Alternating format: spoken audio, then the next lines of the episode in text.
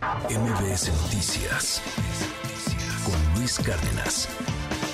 Hoy es miércoles de Nación Criminal con Oscar Valderas. Soy del grupo de los Zetas que cuidamos al patrón. Esta es la versión oficial sobre la supuesta muerte de los Zetas, la que tres gobiernos federales han contado al país para supuestamente darnos calma. Que nacieron en 1999 como brazo armado del cártel del Golfo, que se independizaron de sus patrones en 2010, que llegaron a su poder máximo en 2012 y que a partir de 2015 perdieron influencia arrinconados por las Fuerzas Armadas hasta desaparecerlos formalmente en 2017. Sin embargo, hay otra versión oficial, una que no se ha hecho pública y que solo se ha socializado con un puñado de funcionarios públicos que asisten a la mesa de seguridad que diariamente se lleva a cabo en Palacio Nacional.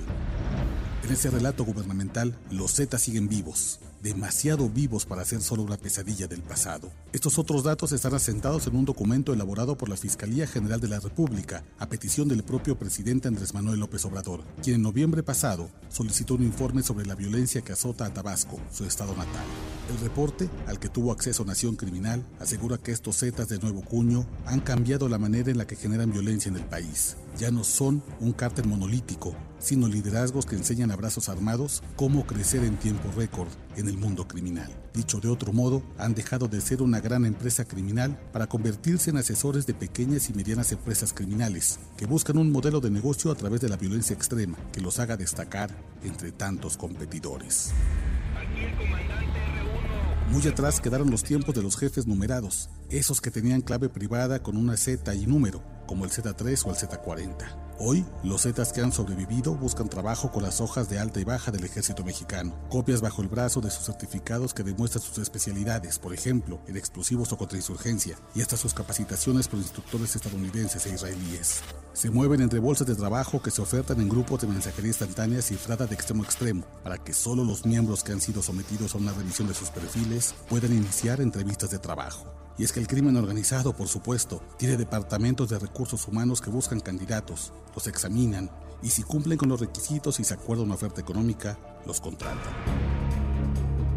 En Tabasco, tierra del presidente, esos Zetas asesores trabajan para La Barredora, un grupo criminal que tomó el nombre de un brazo armado de los Beltrán Leiva en Guerrero, pero que en Tabasco opera como un grupo de Flores Silva, el jardinero, quien operaba bajo las órdenes de Nemesio Segura Cervantes, pero que se habría disciplinado para tomar el control del cártel Jalisco Nueva Generación, aprovechando que el Mencho está debilitado por una enfermedad en los riñones o el hígado. La Barredora habría contratado a exetas para aplicar el régimen de horror que instauraron en Tamaulipas y Coahuila entre 2010 y 2012, cooptar a los policías municipales, doblar a los empresarios, apoderarse de municipios y ayuntamientos, silenciar a la prensa y sacar millonarios recursos de la obra estrella del sexenio, la refinería de Dos Bocas en Paraíso, Tabasco. En Palenque, Chiapas, donde está el rancho al que el presidente se mudaría después del fin de sexenio, operan los huistas, quienes contrataron a viejos zetas para reforzarlos en sus negociaciones, también con decisiones del cártel Jalisco Nueva Generación. La violencia extrema vista en el estado sureño en los últimos meses es atribuible a los asesores de la letra. El mapa indica que los cetones asesores también aconsejan, adiestran, orientan en terror a los ardillos en Guerrero en su lucha por la montaña mapolera contra los tlacos, a la línea en Chihuahua en su batalla para expulsar a los mexicles de Ciudad Juárez, y a los metros en su disputa por arrasar con sus hermanos del cártel del Golfo, como los escorpiones y los ciclones en Tamaulipas. El informe ubica a viejos zetas en las mesas del cártel Santa Rosa de Lima, que también ha engrosado sus filas con mercenarios colombianos entrenados en Emiratos Árabes Unidos. En el cártel de Juárez en las rutas migrantes al Paso, Texas. En el cártel del noreste en la Guardia Privada de la Extracción de Gas en la cuenca de Burgos. Y hasta en los rebeldes del cártel de Sinaloa que no se someten a los chapitos. En resumen, los zetas no han muerto, solo estaban descansando para tomar un segundo aire al final de este sexenio. Somos 20 el grupo Zetas unidos como familia.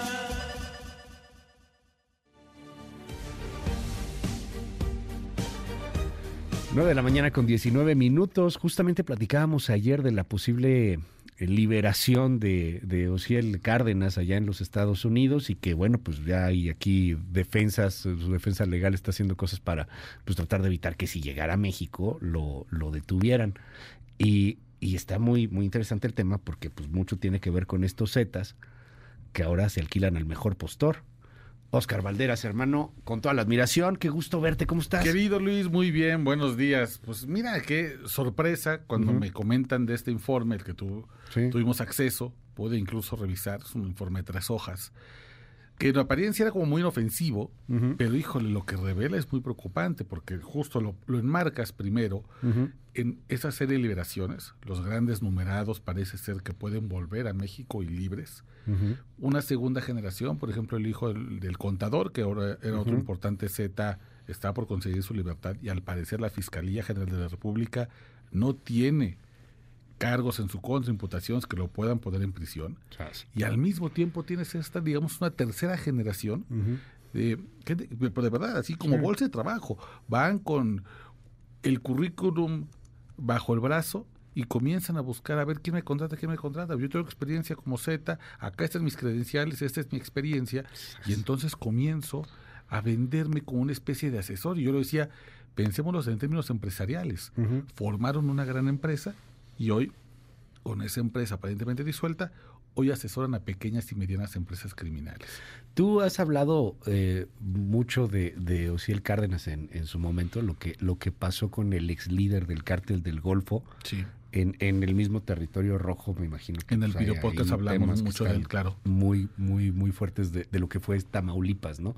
Que nunca se alió realmente a, Sinaloa, como que siempre fue el problema ahí de la federación que quería hacer el Chapo y que quisieron hacer en algún momento. Cuéntanos un poco de este cuate, o sea, de el Cárdenas, lo que era cuando tenía el control del cártel del Golfo en Tamaulipas, cómo lo detienen, se lo llevan a Estados Unidos y son justamente los Zetas los que terminan después por tener el control del territorio de Tamaulipas. Sí, o si el Cárdenas Guillén, él hereda, digamos, la estructura del cártel del Golfo, que es un cártel más viejo de, del país, es un cártel que data de los años 30 o 40 más o menos. Es el primero. Sí, es el primero. Con la prohibición del, del, alcohol en Estados Unidos, auditor se ha de acordar, esta idea de que el alcohol, además, no solamente generaba acciones antisociales, sino que además tenía una especie como de. Er, era antirreligioso en un momento en que crecía el movimiento evangélico eh, muy fuerte en Estados Unidos se prohíbe el alcohol, mafiosos como el Capone, legendarios, hacen una fortuna con el alcohol de contrabando y encuentran en México alguien que puede juntar suficiente alcohol, whisky, ron, coñac, sobre todo, porque aquí en México no era, no era ilegal, quien lo pudiera llevar. Y ese hombre era este mm, Juan eh, Nepomuceno, García, el que decían el padrino de Matamoros.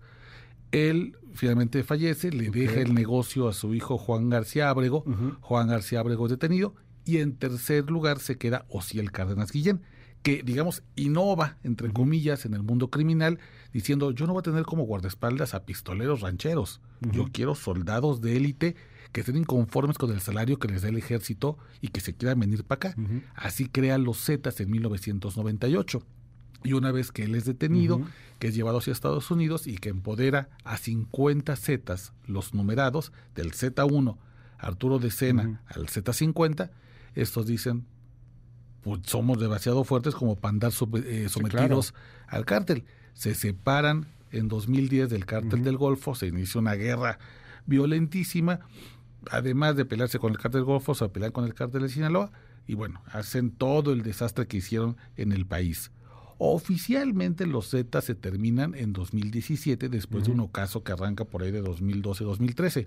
Mucha gente cree que el ocaso viene cuando es la balacera afuera del estadio de Santos. No sé si te, ah, acuerdas.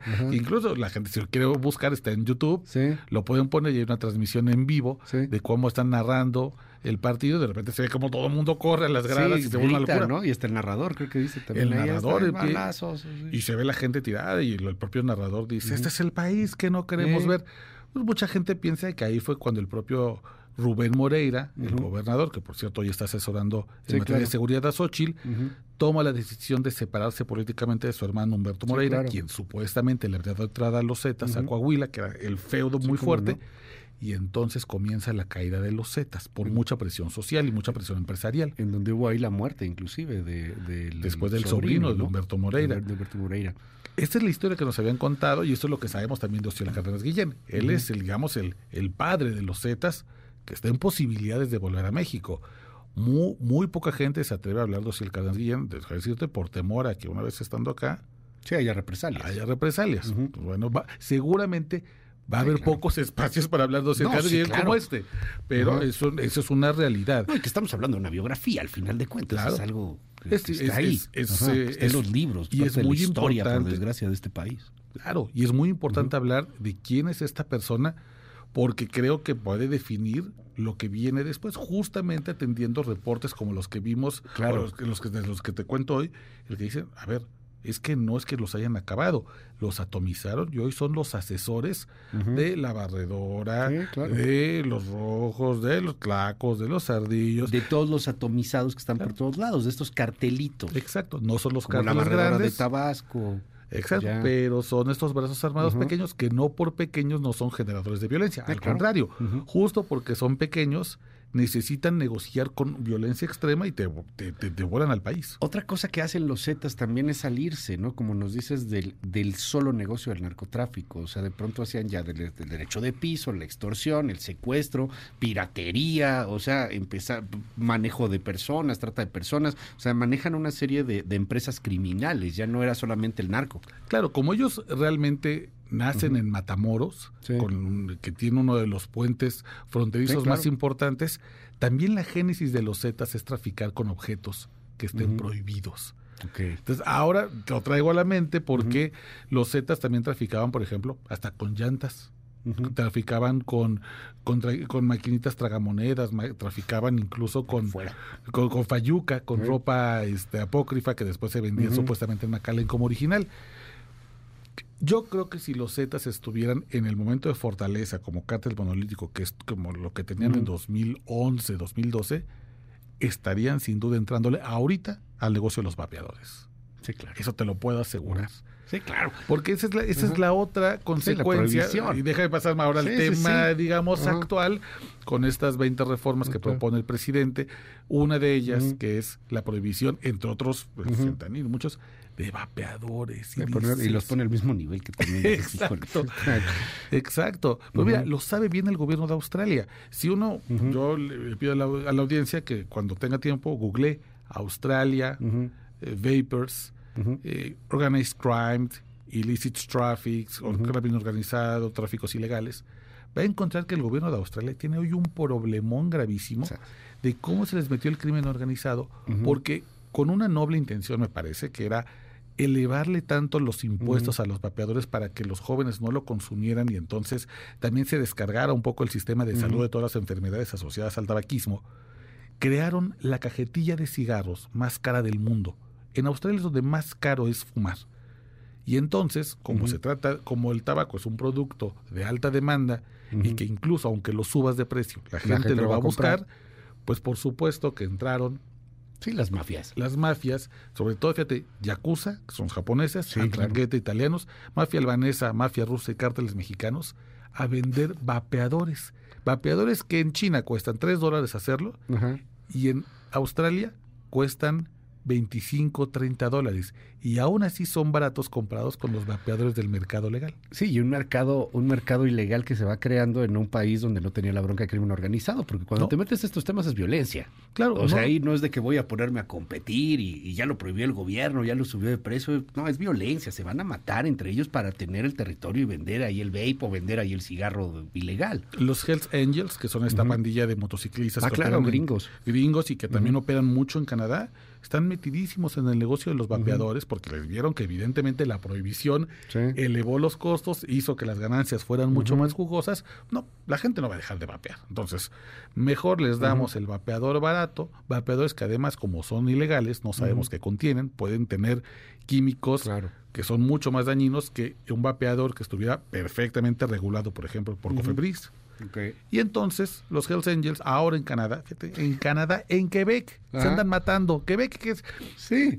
como que la ciudad para Sí, vivir del sueño, el Disneylandia de Canadá, todo muy Sales bonito. 4 de la mañana y nadie te va a hacer nada. Bueno, ahí ya los están asesinando. Ya hay asesinatos de entre mafia por el control de los vapeadores. Porque también está prohibido. Pues, ¿por- porque los prohibieron. Hoy, por supuesto, Canadá ya con experiencia está diciendo, Vamos a regularlos. Vamos a regularlos. Vamos a hacer que entonces se vuelva Claro. como el alcohol para los mayores de 18 años o como el tabaco para los mayores de 18 años.